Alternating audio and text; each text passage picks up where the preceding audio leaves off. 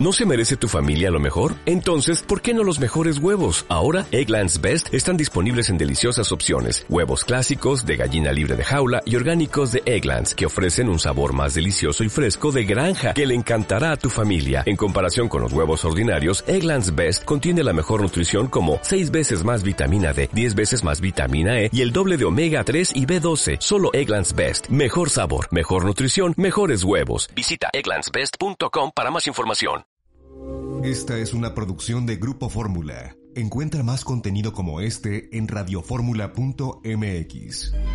Con 31 minutos, hora del centro de México. Los saludos, soy Eduardo Ruiz Gili, aquí en Grupo Fórmula Radio, Televisión, Internet y redes sociales. Yo transmitiendo desde Cuernavaca. Y allá en Hermosillo está Marco Paz Pellat. ¿Qué tal? Muy buenas tardes, qué gusto saludarlos. En la Ciudad de México, Paola Félix Díaz.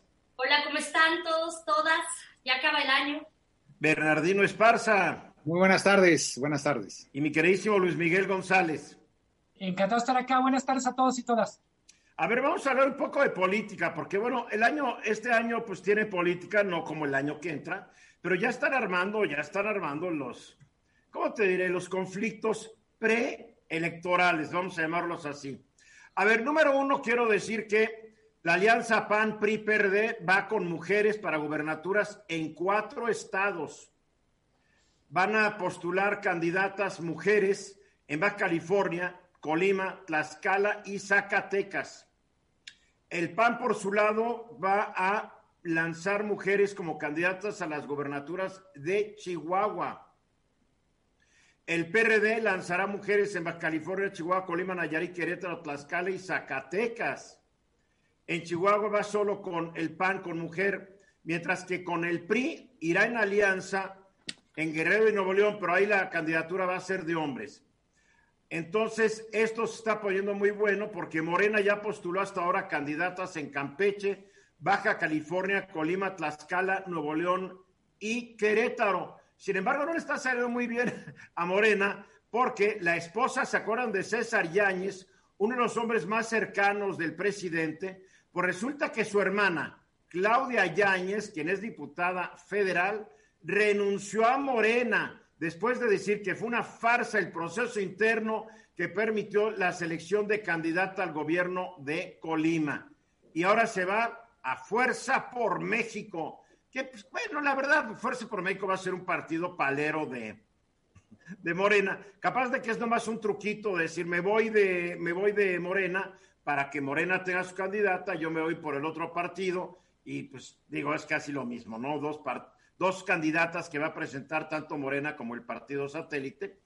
Y por el otro lado, a Mario Delgado se le están armando muchas broncas porque integrantes del Foro Nacional de Militantes de Morena lo denuncian de dividir al partido. Dicen que actúa con, sin oficio, toma decisiones personales para las candidaturas a las distintas gubernaturas al margen de los principios del partido. Entonces, bueno, pues así está el asunto. Claudia Yáñez es un buen ejemplo de todos estos líos y son de esperarse. Digo, todo el mundo quiere ser gobernador, gobernadora y cuando no, cuando el dedo divino no lo señala, pues, pues se van. Así de fácil. Pero es parte de lo que vamos a estar viendo muy constantemente en los meses por venir. Luis Miguel. Eh, la competencia no es solo entre partidos, sino entre todos los partidos y el abstencionismo, el repudio a la política. Me parece que un efecto no deseado ni deseable es que estas disputas internas tengan un efecto de crecer el número de gente que decida no votar o no participar.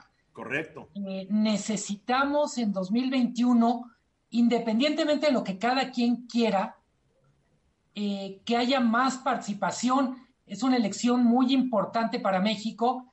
Creo que sería una derrota que tuviéramos de niveles de participación entre el 30 35%, como normalmente son las elecciones intermedias. Sí, porque la fuerza de una democracia se mide también en la participación de los ciudadanos. Estados Unidos le gusta presumir que es una democracia fuerte, pero no lo es, porque en Estados Unidos hay una altísima abstención, porque la gente dice, me da igual quién gane.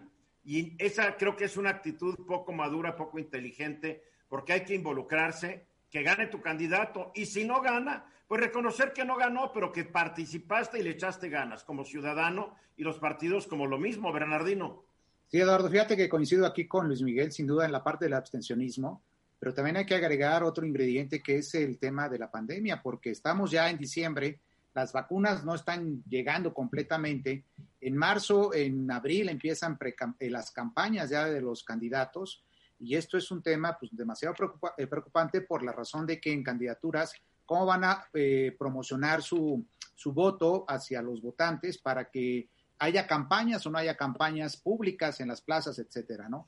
Eh, mira, yo, yo, mira, yo, mira, tengo un amigo que vive en Tecama, hoy me dice, me salí en el coche, porque él dice, yo no salgo, pero me doy una vuelta en el coche para ver. Me dice, el tianguis lleno de gente, como si no hubiera pandemia. Y esto lo ves a lo largo y ancho del país. Hay como que un sentimiento de negación ante la realidad. Y la gente dice, o ahí viene lo muy mexicano, si me ha de tocar mañana, que me toque de una vez, ¿no? Pero sí ves aglomeraciones, ve cómo la gente sale y no le importa. Entonces yo creo que para el día de la elección la pandemia, capaz de que hasta la gente salga porque voy a retar al coronavirus, yo no sé, pero sí es una locura lo que estamos viendo. Una locura. Y nada más otra cosa para agregar, Eduardo, eh, los partidos políticos tienen declaración de principios, programa de acción y estatutos que deben de respetar en relación a los procesos democráticos que deben de tener internamente para la elección de sus candidatos. Eso es importantísimo. Están registrados ante el Instituto Nacional Electoral. Si los incumplen, va a haber un montón de quejas respecto a ello. Las va a haber seguramente. Ya te vi, ya te vi, Paola. ¿Qué, qué ganas? Jole. Vas, Marco. Ah, ¿verdad? a ver, Paola. Lo que yo creo que va a ser interesante es ver cómo van a hacer las campañas los partidos políticos, ahora que está presente el tema del COVID, cómo van a hacer las reuniones, cómo va a ser el tema de ir puerta por puerta, cómo va a ser la campaña y cómo se van a organizar los partidos para, obviamente, evitar el tema de los contagios y evitar, eh, evitar las aglomeraciones que normalmente en un mitin político pues la gente se junta. Entonces, habrá que ver qué se hace. Y por otro lado, la parte de Va por México, cuando Luis Miguel mencionaba el tema democrático, yo creo que esta alianza irreal que hace el PRI, el PRD, el PAN, para poder ganarle a Morena, pues pierde todo, todo sentido. Oye, tan irreal como la de Morena con el Partido Verde, que fue socio del PAN y después del PRI, por favor. Y el PT, ¿qué es el PT? El PT es un partido Eduardo. Norcoreano, ¿qué tiene que ver un partido norcoreano con Morena? Por favor, todos El partido verde ha brincado siempre para donde le conviene. Yo lo que pero bien, oye, pero bien que lo reciben y no condenan ustedes esa alianza Morena Verde. Pero el PRD, o sea, esto es un tema ideológico. El partido verde. Hay ideológico, nadie tiene ideología. Tú antes militaste en otro partido y ahora estás en este. Por favor, no me vengan que la ideología. En este partido nadie tiene ideología en este país. Todo el mundo brinca como chapulín. No, es importante los valores que, o sea, por eso al rato ves eh, gente que entra a un partido y luego se cambia porque no coincide con lo que piensa, con lo ah, ¿es lo que te pasó a ti? ¿De repente no coincidiste? Claro, porque no, no, no me gusta no hacer nada. Y el verde ahí... Ah, ojo, no estás diciendo que no te gustaba no hacer nada, estás diciendo que no te daban actividad. Ojo, diferente, diferente. Marco Paspellat. Yo, yo diría dos cosas. Primero, el 18 no es el 21. En el 18 Morena tenía la oportunidad de buscar candidatos porque no tenía espacios. Hoy es creíble que puede ganar, entonces va a tener una presión muy fuerte. Y la segunda es que los partidos tienen que entender que no pueden seguir presentando las mismas ofertas, los mismos candidatos. Hoy vemos los mismos, los que han cambiado nada más es el, el partido que los presenta, pero son los mismos actores. Esa es una gran desilusión para el electorado tienen que cambiar, tenemos que renovar los liderazgos y tenemos que presentar nuevas ofertas más frescas que representen mejor a la sociedad y eso no está existiendo ahorita en el mercado electoral. Es que los líderes no quieren dejar la chamba de ser líderes, pues ahí, está, ahí, está, ahí está el poder. ¿Por qué a las nuevas generaciones? ¿Por qué? en, en política te amarras y te aferras, es la triste realidad. Y estamos viendo, oye, Augusto Gómez Villanueva, que fue miembro del gabinete de Echeverría, está tomando decisiones dentro del nuevo PRI. Imagínate. No, no, no, está, está, está chistoso, pero ojalá no haya abstención. Y contestando la duda de Paola, ¿sabes qué? Van a hacer sus mítines y van a ir de puerta en puerta porque no entienden, porque lo estamos viendo. En nuestro presidente se la vive de viaje y la gente llega por favor, esto es México. Y de regreso, pues hubo un apagón hace un par de días, 10 millones y medio de usuarios se quedaron un buen rato sin electricidad en varios estados del país. Ahora, dicen, ahora nos dicen que fue un desbalance entre lo que se necesitaba, lo que se necesitaba, pero la verdad es que es muy poco claro lo que se dice. Ahora el gobierno de Tamaulipas dice que un oficio supuestamente girado eh, allá en Tamaulipas está falsificado y que no es cierto lo que dice la Comisión Federal de Electricidad. Todos unidos contra Bartlett y para colmo al hijo de Bartlett lo autorizan a seguir vendiéndole al gobierno después de que lo habían inhabilitado no sé cuántos meses. Pero en fin, a ver, ¿qué sabemos y qué no nos han dicho en torno a este apagón, Luis Miguel? Eh, bueno, en una semana de pocas noticias se volvió la noticia con mayúsculas. Eh, tenemos dudas incluso del número de estados afectados. En la mañanera el presidente dice 10 estados y otros conteos o registros dicen hay 21 estados donde se registraron afectaciones. Empiezo con ese dato para enfatizar o para subrayar hasta cosas que aparentemente serían fáciles de verificar están generando controversia. Eh, el qué pasó, tuve una conversación larga con un, un amigo que conoce el tema y me decía, es perfectamente posible la hipótesis o la explicación del incendio. Dice, un sistema entre más sofisticado es más vulnerable. Pero, dice, lo que no tiene pies ni cabeza es echarle la culpa a las energías renovables. Eh, no hay ninguna razón en el, en, el, uso o no uso de, de, de energías renovables con respecto al apagón. Eh, pero lo del, lo del incendio, tenemos un oficio que presenta la Comisión Federal, una réplica del gobierno de Tamaulipas, y luego tenemos un video que pone a circular la propia presidencia de la República, donde se ve un incendio. Entonces, por no saber, no sabemos ni siquiera si esta hipótesis de o explicación de hubo un incendio que se que ionizó las líneas de transmisión, etcétera. La otra cosa que me parece que es muy relevante, eh, todo lo que tiene que ver con factor humano y factor organizacional. Todos los reflectores apuntan a Comisión Federal, pero hay que recordar que hay dos entidades o dos instituciones de las que tenemos que tener más información. Uno es Comisión Federal de Electricidad y el otro es el Centro Nacional de Control Eléctrico, el famoso CENACE. La CENACE.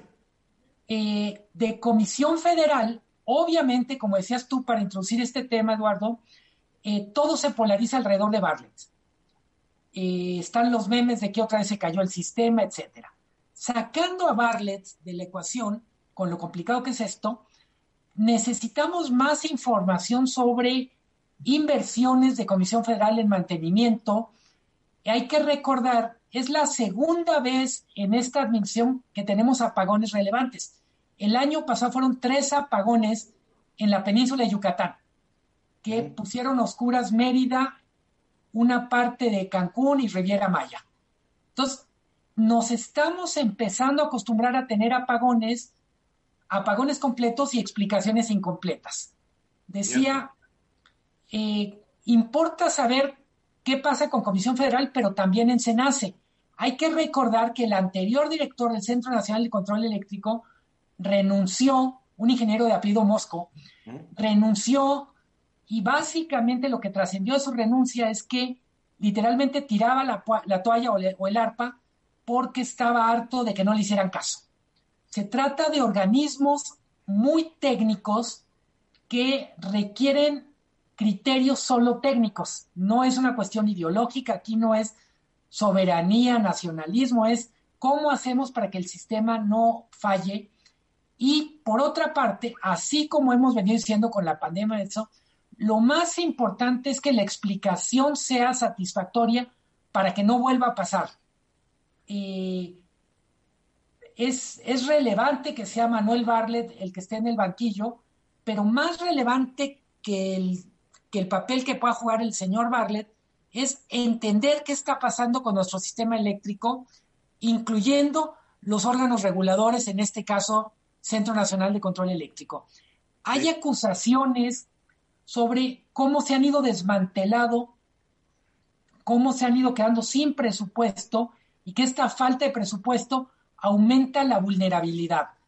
Eh, se especuló mucho hace dos días, cuando fue el apagón, sobre si había habido algún impacto en hospitales y todo eso. Para decirlo con todas las letras, si a un hospital lo afecta un apagón, es que no hizo la tarea, porque tienen que tener planta eléctrica de emergencia. Imagina que estás en un respirador y se fue la luz.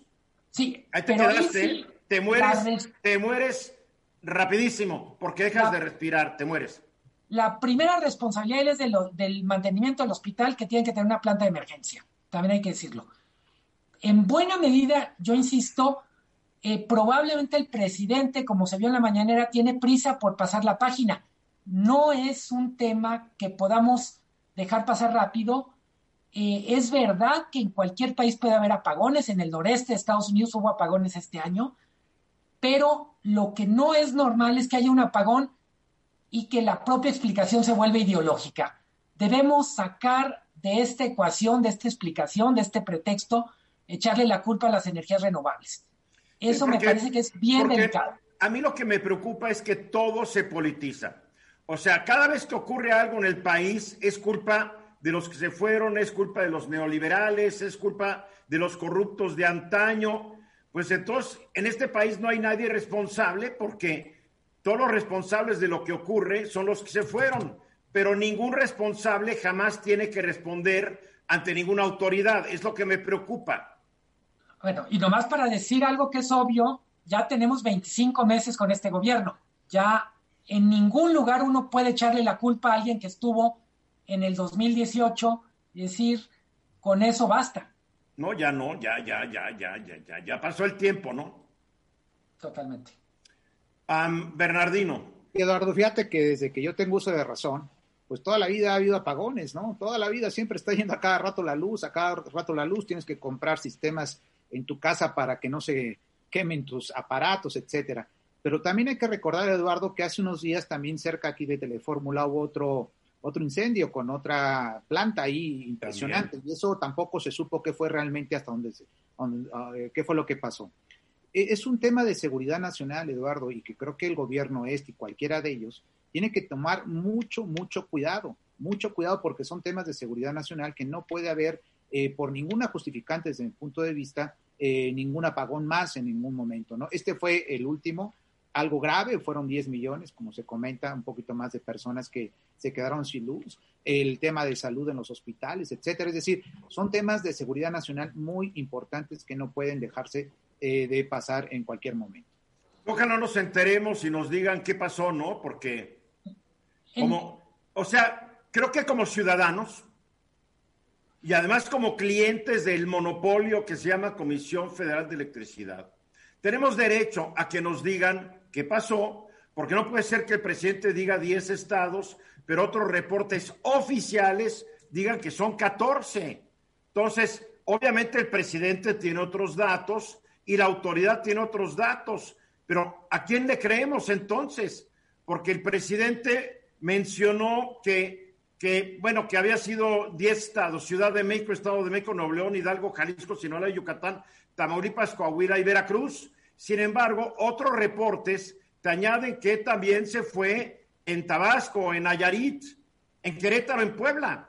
Entonces, en Yucatán, ¿a quién creerle? Ahí está el problema, ¿no? Paula.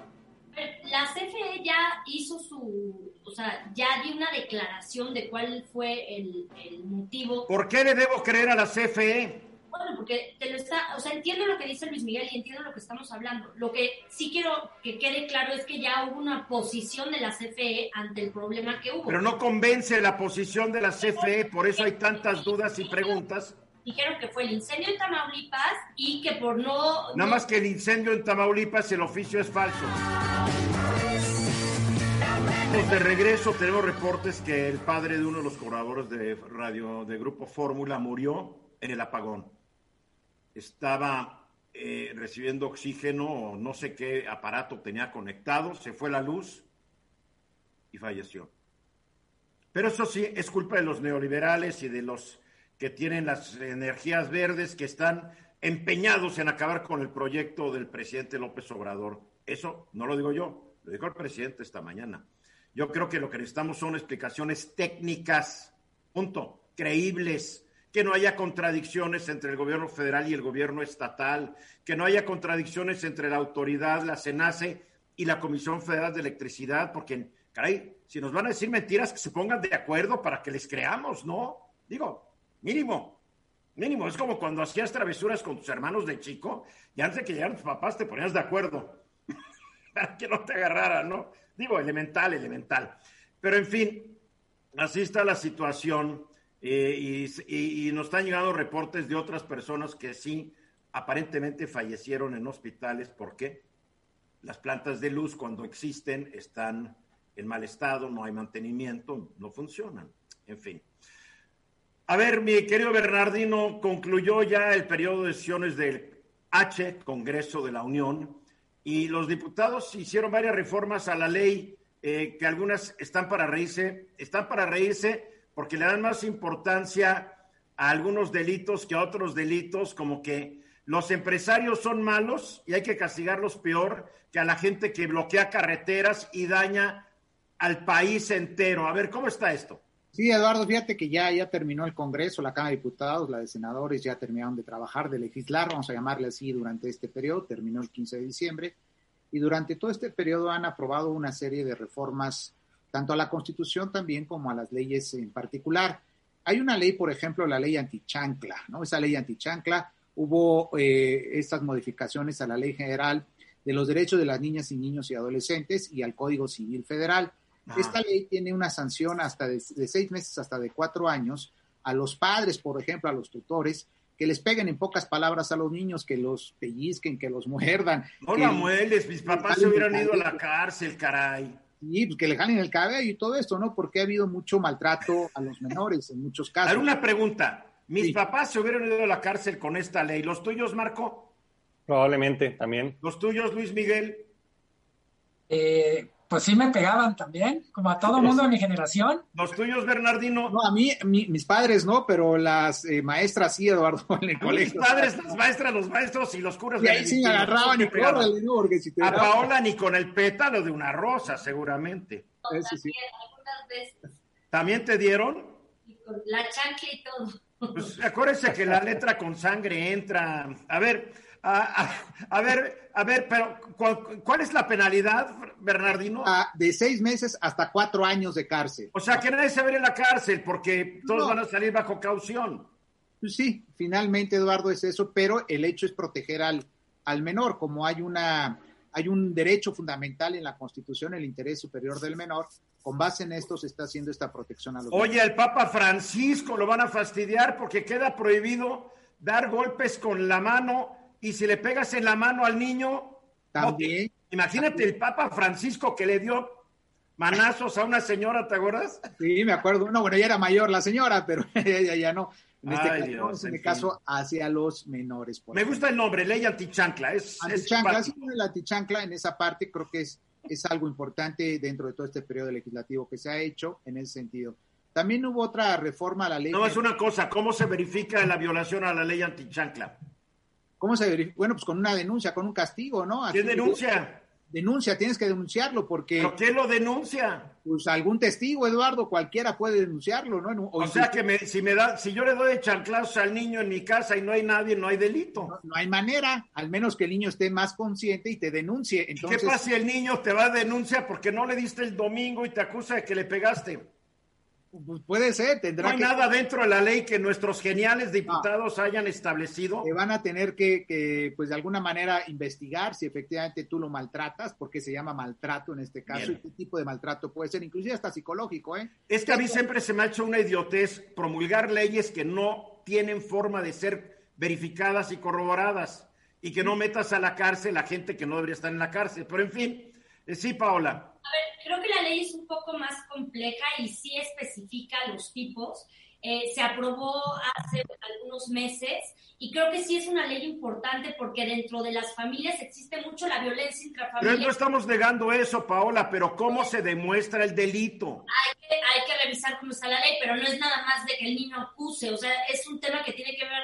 Es que hay países donde se han aprobado estas leyes y el niño acusa y resultó que el niño estaba enojado porque no le compraron un juguete. Por eso hay que ser muy cautos. Y, la verdad es, conociendo a nuestros legisladores, mmm, a ver, síguele, Bernardino. Y está, eh, bueno, eso, ¿no? Inclusive, bueno, dentro de esta ley hasta un empujón, ¿no? A veces lo puedes empujar, el niño puede decir, hijo, ya me empujaste y te puede denunciar. Hay que tomar en cuenta, en cuenta sobre todo la denuncia del menor, que es importante en muchos de los casos, que esto puede, con algún grado de, de razonamiento por, a través del menor, puede ser válido, ¿no? Y te pueden investigar a ti, a los padres, a los tutores o a los maestros, inclusive hoy que ya se abran las escuelas, ¿no? Bien. Es una, otra de ellas es la ley de vías generales de comunicación, también esta parte de, de, las personas que toman las casetas, ¿no? El boteo famoso, ¿no? Y se habla de una penalidad hasta de siete años.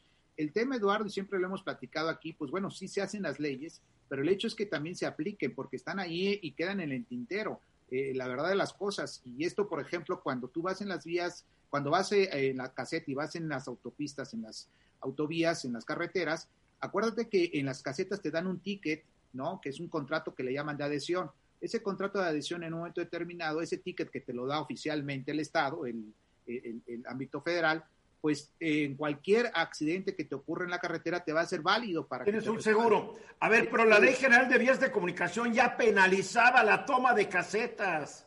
Pues se supone que sí, Eduardo, pero ahora se habla. No, no se supone. Yo escribí sobre esta materia hace mucho recuerdo eso, y tú lo has Dije, ¿por qué no se aplica la ley? Pues porque no se aplica. ¿De qué sirve que se aumenten las penas si no se van a aplicar? ¿No? Que en el caso de la toma de carreteras, no solo el Estado mexicano es víctima, también los usuarios, no por lo que dice Bernardino, con frecuencia cuando uno va pasando por la caseta, pues la situación es de amenaza. ¿O no les das o les das? Eh, en ese sentido me parece que la manera en que se encaró la discusión es como, qué malos son estos señores porque privan al gobierno de ingresos que debería tener. Pero creo que lo más delicado es que las personas que pasamos por una caseta que está tomada, estamos pasando por, en algún momento, por la amenaza de violencia contra nosotros o nuestra propiedad. Pero otra vez, hasta siete años de cárcel significa que vas a poder salir bajo caución. Punto. Pero los que sí son malos son los que alcen precios, ¿o no, Bernardino? Los que alzan los precios, justamente, Eduardo, pero en casos de desastres naturales, el caso de la pandemia, por ejemplo, ¿no? Que los insumos médicos se aprovechen. Mucho se ha hablado de los tanques de oxígeno en estos días. ¿no? que están aprovechando por la escasez, que están subiendo los precios y que de acuerdo al Código Penal, de acuerdo a esta reforma, se habla hasta de 15 años de prisión a aquellas personas que eh, suban los precios eh, de los insumos médicos. Date cuenta, el empresario, los empresarios, sean al menudeo, al mayoreo, son los malos. Son tan malos que les dan hasta 15 años, pero una persona que bloquea una caseta y se roba el dinero y te roba el dinero, hasta 7 años. ¿Por qué? Porque esta es otra ley antiempresarial, porque además incluye que te puedes ir 15 años porque estás encareciendo productos de higiene personal. O sea, si encarecí el desodorante o el papel de baño, me puedo ir 15 años, porque es muy amplio el rubro, ¿eh? Sí, justo eso, en las de vías de comunicación hay amenaza e intimidación, por ejemplo, ¿no? Que eso, pues, de alguna manera también es una condicionante para aumentar, creo yo, en su momento también las penas, las sanciones. Sí. ¿Qué más?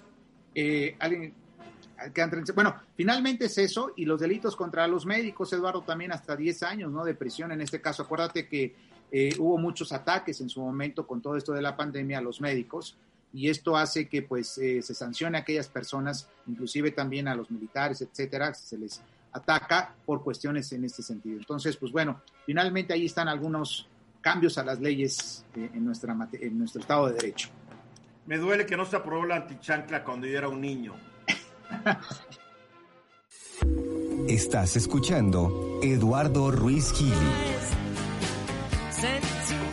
Eh, Marco Paz, ¿qué nos deja 2020 después de toda esta pandemia? Eh, aceptaciones de tecnología, a mucha gente le cuesta trabajo entender que sí se podría haber desarrollado una vacuna en tan poco tiempo. Generalmente gente que Pues yo conozco gente que se quedó en el pasado y le cuesta mucho trabajo entender las tecnologías actuales. pero, ¿qué nos deja el 2020? Mira, Eduardo, yo diría que algo que hay consenso entre los diferentes pensadores y analistas es que esta pandemia aceleró un poco la historia. La historia principalmente en términos tecnológicos. Lo que ya venía, las tendencias que ya venía de la automatización, del uso cada vez más, la incorporación de la tecnología en el quehacer diario de las personas, de las organizaciones, de las empresas, de la educación, se aceleró con la pandemia y permitió, entre otras cosas, que, que siguiera este, activa, que siguiera en operación algunos temas. Cosas que no solamente ayudaron para salir de la emergencia, sino que yo creo que van a permanecer. Son buenas prácticas que probaron su utilidad. Te pongo ejemplos.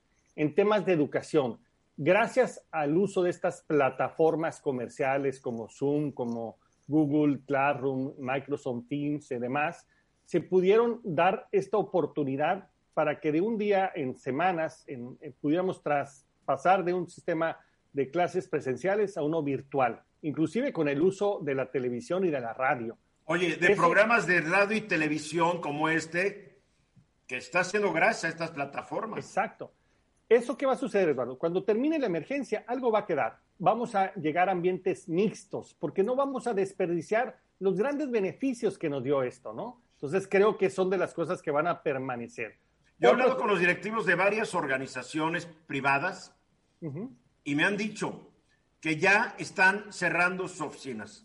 Que al regreso va a ser todo virtual, la gente estará trabajando en casa. Ya está la nueva ley que apoyará a la gente que trabaja en casa, de las que mencionaba Bernardino, que aprobaron los diputados. Entonces, va a haber muchos metros cuadrados de, de renta que van a estar vacíos y yo creo que viene, tal vez, una peor crisis inmobiliaria en lo que son espacios comerciales y de, y de, oficinas. ¿eh? Cambio que van a tener repercusiones en diferentes áreas. La Organización Internacional del Trabajo dice que el 27% del total de la fuerza del trabajo mundial probablemente se quede en un esquema de trabajo en casa. ¿Qué tal? ¿No? Estamos hablando de la tercera parte, ¿eh? un, un impacto otra área que tuvo un impacto también importante en este momento fue el de la salud. Hoy en la salud cobra importancia el análisis de los datos, de la información. Sabíamos que teníamos mucha información, pero no estamos explotando. Gracias a la explotación de información pudimos, entre otras cosas, desarrollar esta vacuna, poder contener eh, las redes de contagio y poder aprender qué nos era más efectivo. Esto va a continuar y eso va a transformar la predicción, la prevención y la atención oportuna de enfermedades. Los viajes de negocios, Eduardo, eh, tuvimos que frenar de pronto todo, pero supimos que a través de estas plataformas de comunicación y colaboración podríamos mantener nuestra comunicación con nuestros colaboradores, proveedores, aliados, clientes y demás. Esto seguramente va a continuar y va a significar importantes ahorros en dinero y en tiempo. Y, es increíble que no lo entiendan algunos, porque tengo un amigo que ustedes también conocen, que se fue a una reunión de trabajo y le dio COVID. Sí, Por, no, por no usar estos métodos. Claro. A ver, Paola. A ver, vimos, como dice Marco, ya un salto cuántico hablando del tema tecnológico, pero sin duda, y justamente con esto que ya habíamos hablado en este programa, la regularización en México del home office, tenemos que adaptarnos a continuar a que aunque pase el tema de la, de la, del COVID, porque ya va a estar la vacuna avanzando, nosotros tenemos que adaptarnos. Hay muchas reuniones que se pueden dar por medio de estas plataformas, que no tienes que ir a un lugar trasladarte. Todas las reuniones se pueden hacer por plataforma porque puedes compartir documentos y todo. La verdad es que, además, hay organizaciones que la, la juntitis es terrible. Una junta no debe durar más de una hora y hay reuniones de una, de dos, de tres. Esto nos cambia. A ver, Luis Miguel. El, cuando empezó la pandemia se decía solo 20% de la población mexicana económicamente activa está lista para trabajar a distancia. Creo que la gran sorpresa positiva es que fue mucho más de 20%. Al mismo tiempo, los focos están prendidos en lo inadecuada que es nuestra regulación cuando los diputados votan por, por los apoyos a, los trabajadores en casa. Es totalmente correcto, pero eso solo tiene que ver con la economía formal. Una de las cosas que pasó en la pandemia es que se, se acrecentó la brecha entre lo formal y lo informal. Dicho de otra manera, vamos a tener más regulación sobre lo formal y más problemas, más tensión en lo informal. Eso me parece que también es una cosa que no debemos perder de vista. Y muchas empresas van en la informalidad precisamente porque ya no pueden con tantos requisitos. Hay veces es pretexto y hay veces realidad. Claro. Bernardino. Pues sí, con, eh, lo decíamos hace rato, con la ley de federal del trabajo que hubo esta reforma, Eduardo, pues ahora el patrón va a estar obligado hasta pagar el internet del trabajador en su casa, la electricidad, por ejemplo, el equipo de cómputo, que al menos es lo que dice. Oye, ojalá que la ley vea cómo se va a calcular cuánto de electricidad y cuánto del internet, porque yo como empresario no quiero estar pagando la electricidad y el internet para que mi empleado esté viendo Pornhub. No, por ejemplo entre privado, o sea, entre particulares, entre la empresa y, el trabajador. Sí, pero ¿cómo verifico que no está viendo porno y yo le estoy pagando, Paula? Es un, porcentaje del pago, o sea, se divide el porcentaje. queda claro, pero se dice fácil, la corroboración es lo difícil. No, y hay muchos sistemas, y Marco lo sabe, que pueden verificar cuánto tiempo está. ¿Es fácil, Marco, ya que tú lo sabes? No, es, bastante complejo. La, verdad es que se ah. tomó una decisión muy general, es un buen comienzo, pero muy limitado, porque no se trata de trasladar gastos de uno a otro y, solamente. Lo que tiene que ver aquí es un cambio de cultura y es lo que falta. No solamente se trata de utilizar la tecnología, la tecnología está disponible y por supuesto que puede ofrecernos grandes ventajas, pero tenemos que cambiar esquemas de trabajo. Por ejemplo, hoy la, la forma de medir el desempeño va a ser basado en resultados, no en esfuerzos. No en la cantidad de horas que te contratan. Tal vez te paguen, te paguen correspondientemente con base en eso. Y entonces ahí viene la ley del outsourcing, que va a estar totalmente reñida con el trabajo fuera de oficinas. Abre una vertiente donde tenemos que flexibilizar porque hay que medir sobre resultados, sobre aportación de valor, y ahí nos enfrentamos a esquemas normativos y laborales que son obsoletos, como decíamos. El gran problema no va a ser la tecnología, van a ser los seres humanos que no alcanzan a imaginar nuevos esquemas para esta nueva realidad que está empujando muy fuerte. Entonces nos va a limitar y en México sí tenemos eh, camisas de fuerza realmente eh, importantes. ¿eh? un estudio del Conference Board a nivel mundial determinó que un porcentaje que pasa de la mitad de los ejecutivos entrevistados de empresas en todo el mundo ya no quieren tener personal de planta lo van a contratar de acuerdo a proyectos y trabajos específicos. Se acabó el proyecto, ahí nos vimos o tengo otro proyecto. Claro. La, la, ley que quieren imponer los de Morena en este país contra el outsourcing va a acabar con eso. Y va a acabar y le va a quitar más competitividad a nuestro país. Así es que cuidado, que piensen, que piensen bien las cosas. Nos saca de una evolución natural que está teniendo el mercado laboral Hoy lo más importante es sumar conocimientos donde estén en cualquier parte del mundo para poder hacer una oferta competitiva de productos y servicios. Y si nosotros tenemos estos esquemas laborales como en México, vamos a tronar. No hay forma de cómo. No, vas a acabar contratando gente en otros países y por internet te van a hacer la chamba. Oyendo a otros países, fiscalmente. es fácil. Yo sé de una empresa que los traductores, que traduce muchas cosas en México, Estaban tan caros los traductores en México que fueron a traductores de Argentina a la mitad de precio y se acabó está totalmente el mercado. Lo puedes conseguir en cualquier parte del mundo. Luis Miguel. Es que, por un lado, coincido con ustedes, está el problema de la ineficiencia y de los, de los candados al, a la productividad. Pero por otro lado está el riesgo de la explotación de los trabajadores, que también es es evidente en algunas industrias. Tenemos que avanzar en las dos cosas, ser más productivos y menos gandallas con los más vulnerables. Pues. Pero el problema es que mientras no tengamos un empleo pleno y tengamos un 60% de la población en la economía informal, vas a ver el, el agandalle de los patrones, estén dentro o fuera de la economía formal o informal. ¿Por qué? Porque no te gusta lo que te ofrezco, adiós, ¿quién es el siguiente que quiere esta chamba? Y alguien lo va a aceptar. Ahí está el problema de la gran inequidad que genera una economía que no ha sido capaz de generar empleos. Absolutamente, totalmente de acuerdo. Y, y exactamente lo que dice Luis Miguel es muy trascendente.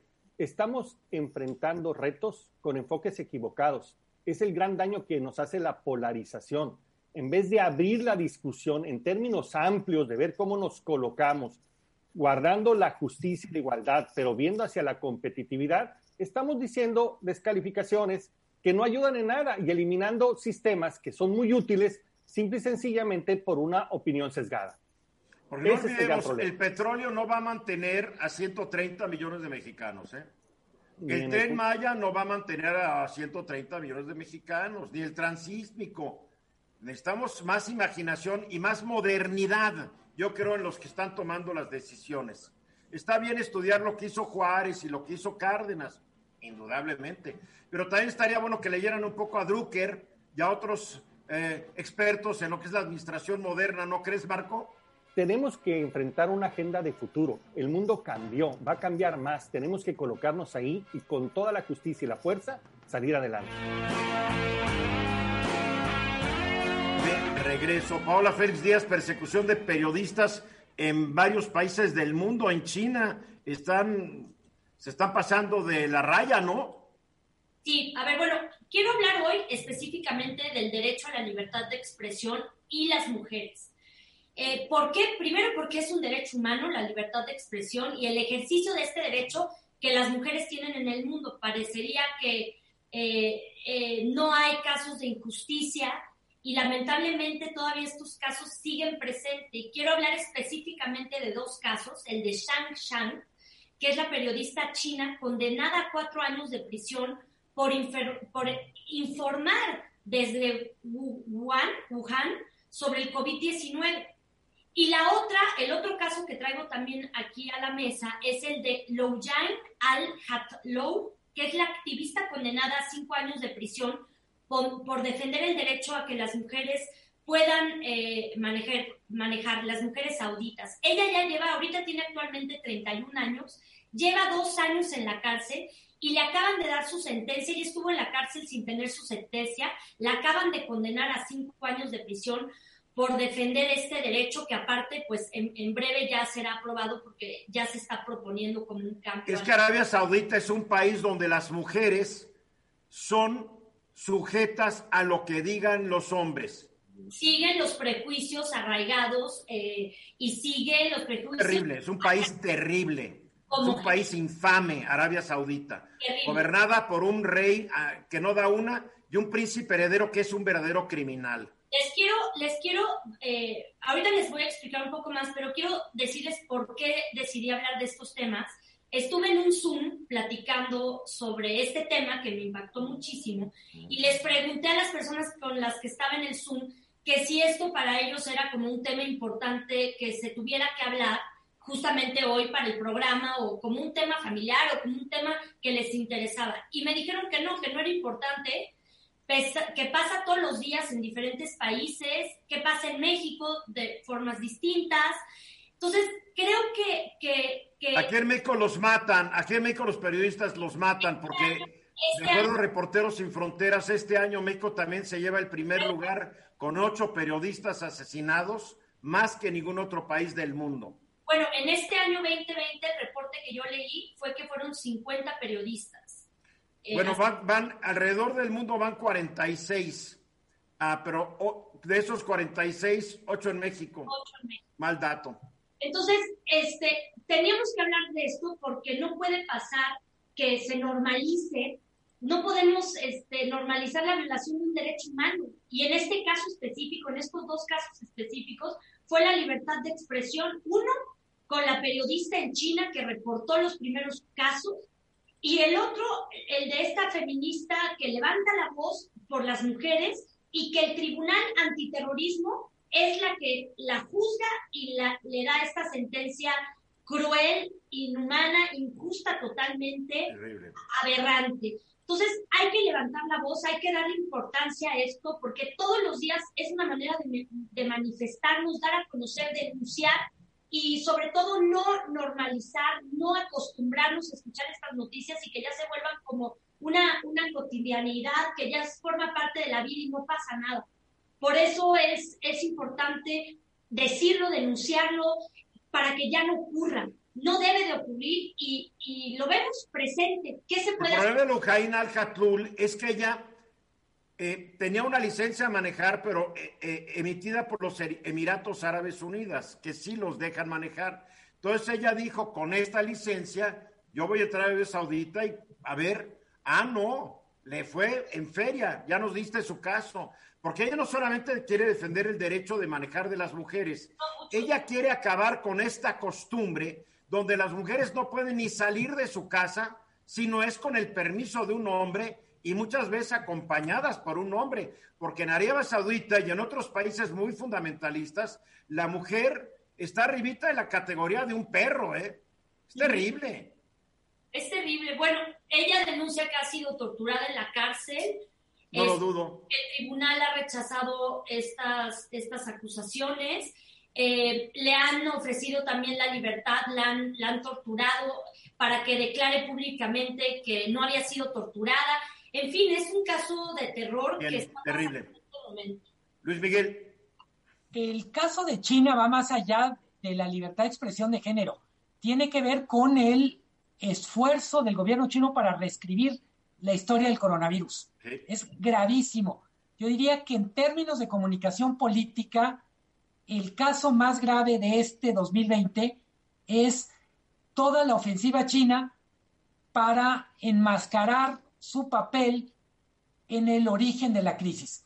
Es cierto que en algún momento gente como Trump quiso simplificar las cosas diciendo es un problema de los chinos pero el hecho es que China no ha sido suficientemente transparente con un tema súper relevante y en algún sentido es lógico que el año termine con el escándalo de una periodista condenada por tratar de contar la verdad del origen del coronavirus. y no hay que olvidar al médico, al médico Li Wenliang, que fue el oftalmólogo, que fue el primero en detectar que había un virus nuevo, el del COVID, y el gobierno chino lo persiguió hasta que el pobre murió de, de, COVID.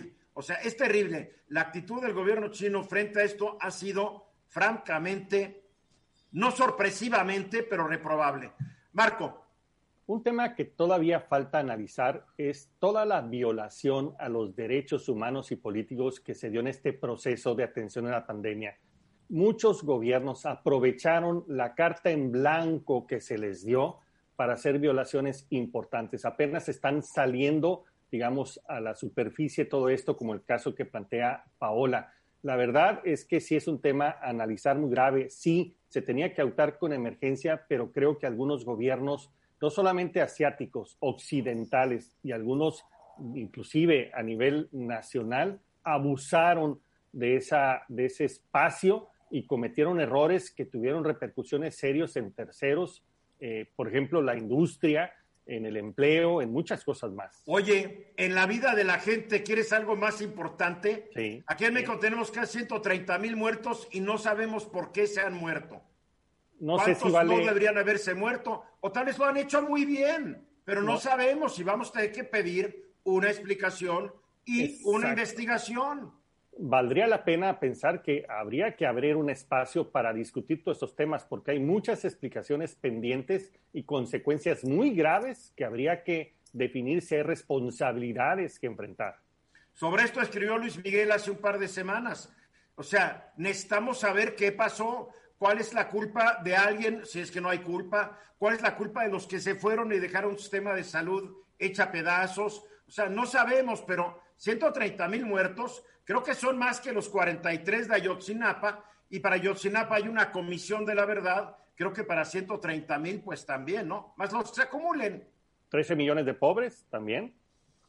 Para concluir, Paola. A ver, la violación a los derechos humanos como la libertad de expresión no nada más se enfoca en el tema de las mujeres, pero sin embargo sí quiero recalcar que eh, las mujeres son las que son más, con las que más se agudiza este delito. Cierto hay que levantar la voz, hay que denunciar, hay que cerrar este 2020, eh, que no normalicemos la violencia y que pongamos los derechos humanos en, en primer orden, de prioridad, todos, todas las familias, los papás, los hijos, los hermanos, la sociedad en sí, la propia comunidad, donde estamos, siempre intentar hacer el bien e intentar ser una voz que pueda levantarse para cambiar las cosas. Y curiosamente, el gobierno de Trump es íntimo del gobierno de Arabia Saudita y por política únicamente se fue contra los chinos. Pero en Arabia Saudita es un gobierno funesto y, y los derechos humanos no existen porque allá es la Sharia, la ley islámica que data del siglo, quiero, séptimo, ¿no? Algo así. Sí. Bien, pues vamos a ir a los mensajes y regresamos. Sigan con nosotros. Gracias, Pau. Y ya de regreso con Alejandra Ruiz Sánchez. ¿Cómo estás, Alejandra? Muy bien, muchas gracias. ¿Cómo te está tratando la pandemia? Pues bien, la verdad es que he sacado mucho provecho de ella. Lo he hecho, he tratado de hacerlo mejor y dar lo mejor de mí y crecer en muchos en muchos ámbitos, la verdad, porque es lo y que creo que tú has aprovechado muy bien lo que hablábamos hace rato con Marco, la tecnología, eh, tú en tu actividad, en tu escuela la han aplicado, pero ustedes ya la habían visto venir, porque ustedes ya tenían todo un software desarrollado para que los niños no perdieran efectividad en su educación. Sí, la verdad es que este fue una gran oportunidad para nosotros para demostrar que la, la educación tenía que de alguna manera recargarse también en la tecnología. Los maestros ya no es suficiente lo que hacen con un pizarrón. Tienes que hacer cosas diferentes y la educación hoy tiene que cambiar. Y creo que esa es una propuesta increíble, ¿no? Alejandra, en, este programa y en el diálogo nocturno hemos hablado del sistema que ustedes desarrollaron. Tú lo has ofrecido a escuelas que están interesadas para que lo puedan tener. ¿Cuántas escuelas te han hablado? Fíjate que me han hablado muchas pero aquí el problema es que no tienen la infraestructura ni tampoco los maestros tienen las herramientas para seguirlo. Entonces sí están muy interesados para el siguiente año, pero de pronto creen que ya acabó, que para agosto que entremos en el 21-22, el ciclo escolar nuevo, ya todo va a pasar a la normalidad y se van a quedar atrás todavía en lo tradicional. Y eso me preocupa, ¿eh? Me preocupa muchísimo. Que no hayamos aprendido. ¿no? Es una miopía de estos directivos educativos. Sí, la verdad, sí. Marco.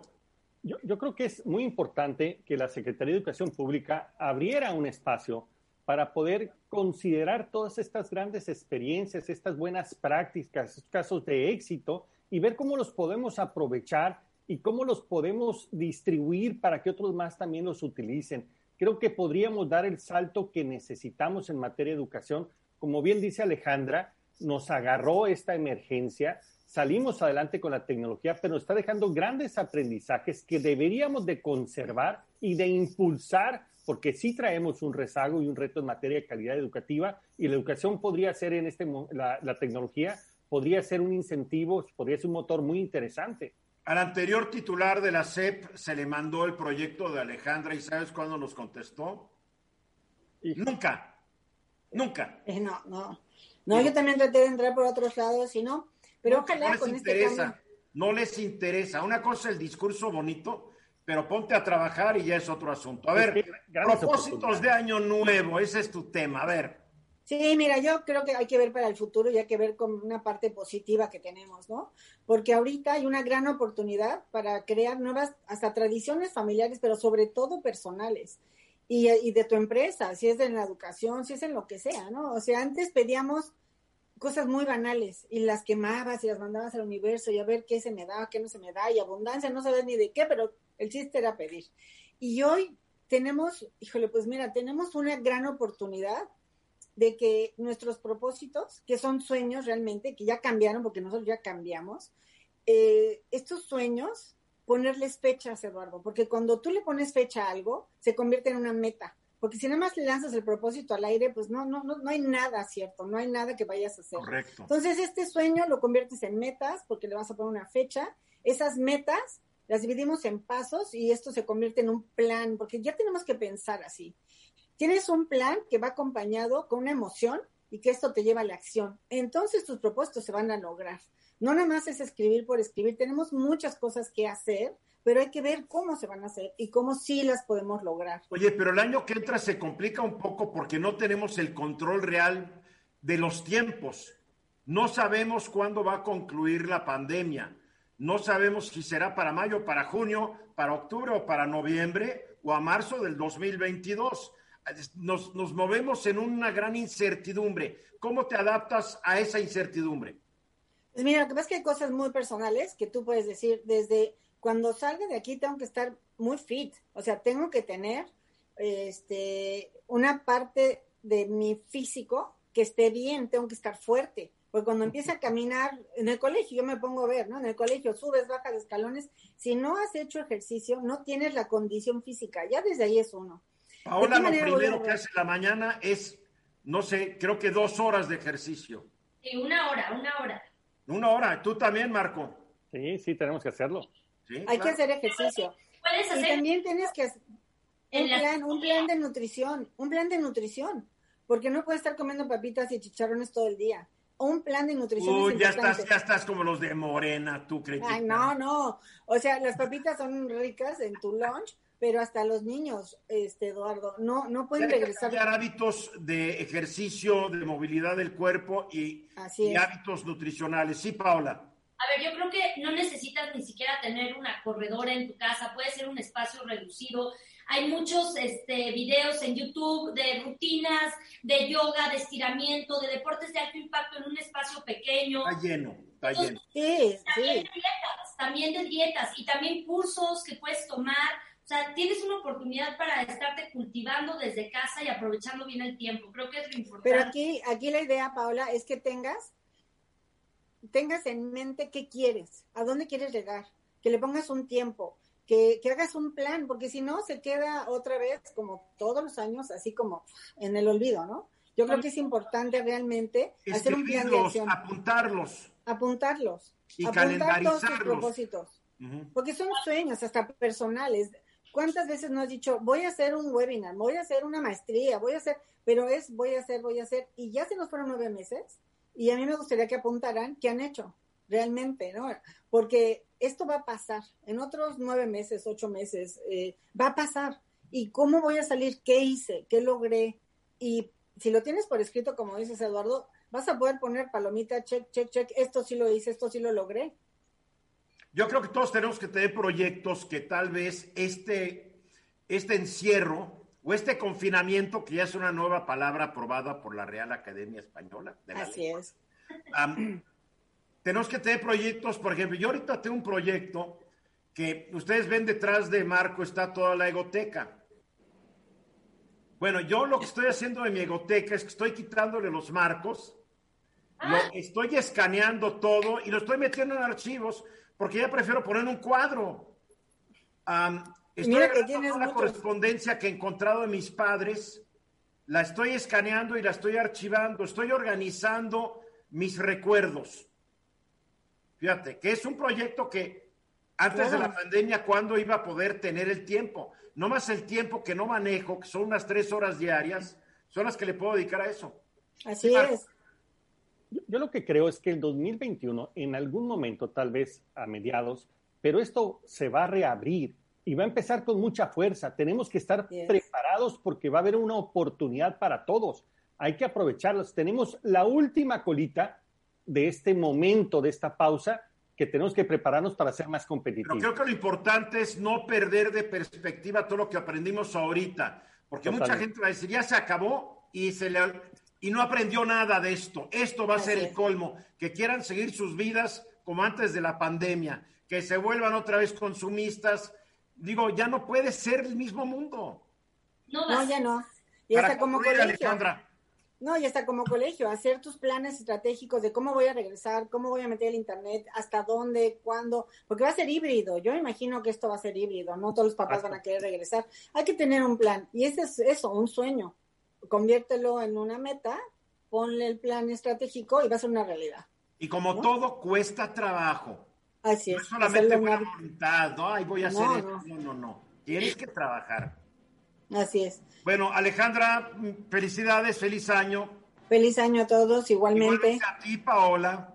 Feliz año a todos, a todas. Que Marco Paz Pellat, igualmente abrazos a los Feliz año, igualmente. Gracias por este año. Esta noche a las 10 con la doctora Joe. Vamos a hablar de todo y de nada. La queremos pasar muy bien a las 10 en facebook.com, diagonales Ruiz Gil. Estás escuchando. Esta fue una producción de Grupo Fórmula. Encuentra más contenido como este en radioformula.mx.